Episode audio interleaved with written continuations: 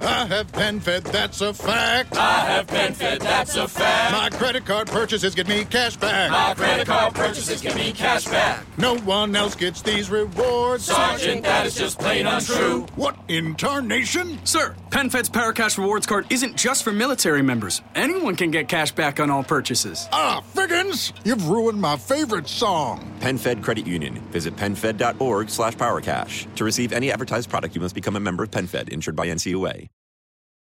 A vivir que son dos días. Javier del Pino. ¿A qué viene tanto jaleo? buenos días. Buenos días, mamá. Buenos días. ¿Se lo cuentas tú o yo? Adelante, estás deseando contárselo. Nuestro jefe de cacerías ha recibido una llamada esta mañana de la finca de al lado. Al parecer, uno de sus clientes Japonés para más señas. ha disparado y herido a un gran ciervo que ahora ha cruzado a tierras de la corona y necesita... Que alguien lo remate, por misericordia. ¿Lo cuentas tú o yo? Pues acaba de una vez. En fin. Es un imperial, al parecer. 14 puntas. ¿De verdad?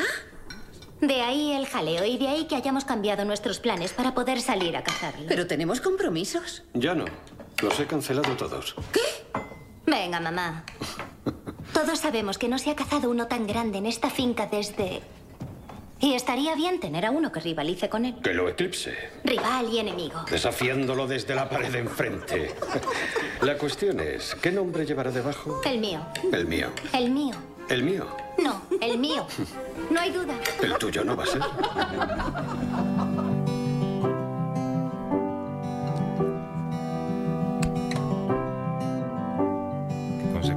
Un ciervo, no de un elefante. Yo esta semana Ramón te puse deberes al principio de la semana. ¿Los has hecho los deberes? Sí, me he visto cinco capítulos. Los cinco primeros. De los diez, de- eh, estoy viendo casi terminando el seis. Eh, ¿Tienes una sensación, eh, yo, yo la tengo por lo menos, como de estar mirando por una mirilla? Sé que estás mirando un- una obra de ficción, al fin y al cabo, aunque es ficción histórica y seguramente hay muchas cosas que pasan como se cuentan, ¿no? Pero tienes la sensación de colarte dentro, ¿verdad? Sí, es muy interesante porque es la serie de Crown, estamos hablando de la cuarta temporada que causa tanto impacto en el Reino Unido, porque toca una temporada, o sea, una época de- de- del Reino Unido realmente difícil, que fue la llegada de Thatcher al poder, con todas las consecuencias que tuvo para el desempleo, el reajuste por completo de, de lo que era el estado de bienestar y, y la llegada de Lady Di.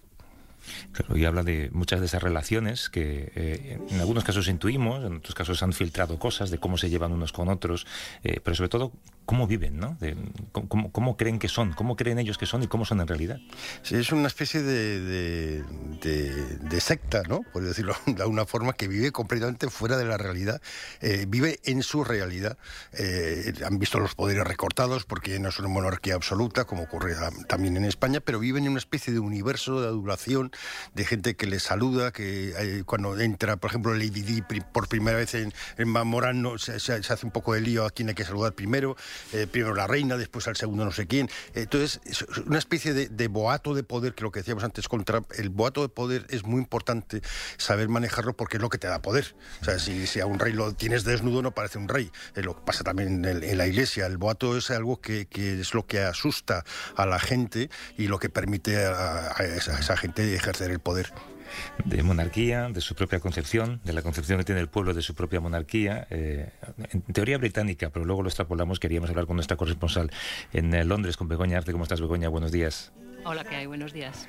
A a mí me llama mucho la atención, Begoña, cómo, eh, y no sé si se corresponde con la realidad por lo que tú sabes o por lo que habéis leído, eh, cómo ellos se creen que están cerca del pueblo. Hay, ese episodio en el que eh, se cuela alguien, aquel dato, aquel hecho histórico, ¿no? Alguien se cuela en Buckingham Palace, entonces la policía dice, vamos a poner cámaras, y dice la reina, no, no, que el pueblo pensará que no estamos cerca, pero sí vive en el Palacio de Buckingham. Sí, es, eh, es como decís un mundo aparte. eh, se ve perfectamente en la serie que tienen sus propias reglas, ese protocolo tan estricto, tan desfasado, esa jerarquía incluso dentro de la, de la familia, ese orden de sucesión y así se organiza todo, ¿no? De- depende de quién eres y dónde estás en, dentro de la familia, eh, te corresponden tales o tales derechos. Eh, pero también hay que decir que, eh, que al mismo tiempo la gente británica es muy nostálgica de, de- de la historia y del pasado, de una historia que ellos consideran que, su país era, era muchísimo mejor y más poderoso, que está unida al imperio y que de alguna manera aún representa la reina, la reina actual de momento.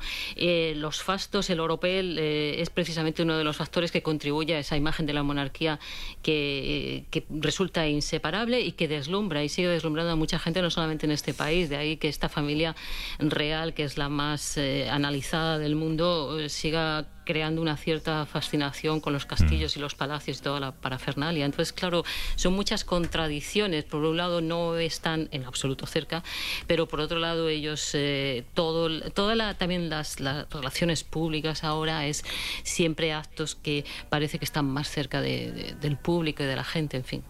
Sí, pero tú, tú lo dices, es, eh, es, ese dicho mm, británico, ¿no? La, la, reina no me la toques, pero una vez que la reina no esté en la foto, ¿tú crees que va a seguir esa, esa admiración y ese sentimiento de protección por el viejo imperio británico?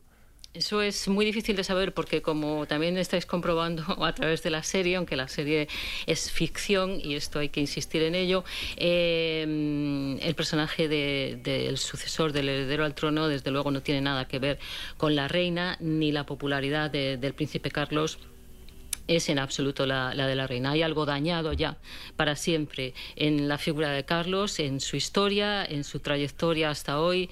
Eh, tiene más de 70 años y eh, se le conoce bien por actos y por todo lo que ha hecho a lo largo de su vida. Y de hecho to toda esa eh, parte personal de un matrimonio completamente fallido, su actuación durante el matrimonio, la relación con los hijos y por supuesto la relación con Camila Parker Bowles pesa muchísimo en en la forma en la que la gente le ve eh, no hay en absoluto el, la confianza o el respeto, incluso yo diría, eh, que genera la figura de la reina.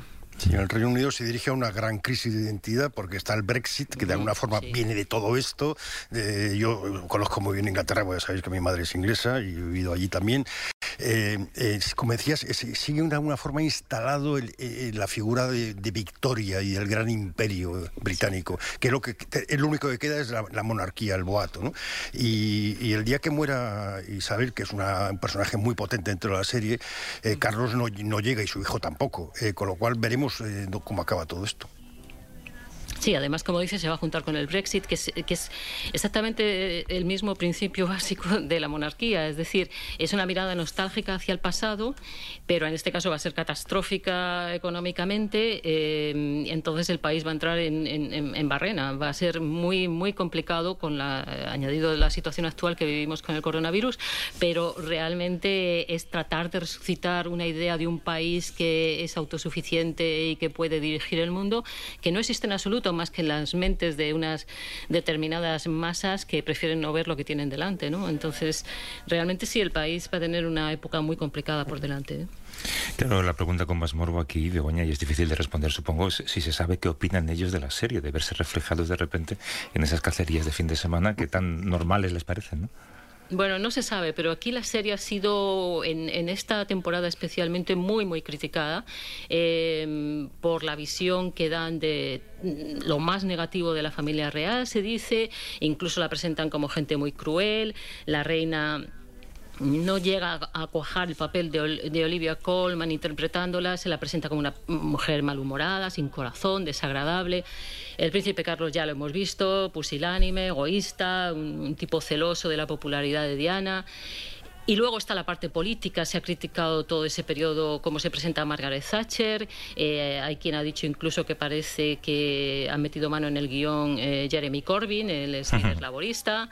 Eh, no gusta cómo la ha interpretado Gillian Anderson, tan afectada, tan exagerada. Mm, también se le ha acusado a la serie incluso de hacer propaganda del IRA. Eh, Sabéis que en el primer capítulo se produce el asesinato de Lord Mountbatten sí. y los republicanos del IRA cometieron ese, ese asesinato y mientras eh, está teniendo lugar una, una gran ceremonia e incluso el entierro de Mountbatten, eh, se pueden ver imágenes del Bloody Sunday, se puede ver un monólogo del Sinn Féin explicando sí. cómo Gran Bretaña oprimía a la gente de Irlanda y cómo la familia real era símbolo del imperialismo. Eh, esto ha creado una, una gran polémica. Claro. claro. Begoña Arce, corresponsal de la cadena SER en Londres. Gracias, Begoña. Un beso fuerte. Gracias por el madrugón. Un abrazo a todos. Hasta luego.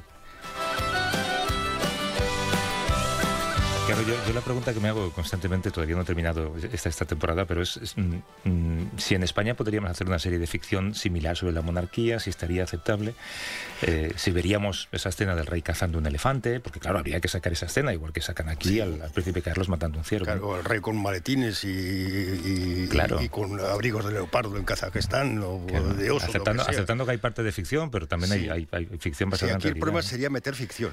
Aquí el problema Sí. sería meter ficción. Bueno, y luego también, ¿quién interpretaría al rey? Porque Alfredo Landa ya no está con nosotros. Bueno, bueno. Hombre, tenemos actorazos ¿no? que podrían hacer este papel muy bien. Hasta luego, Ramón. Un abrazo, buena semana.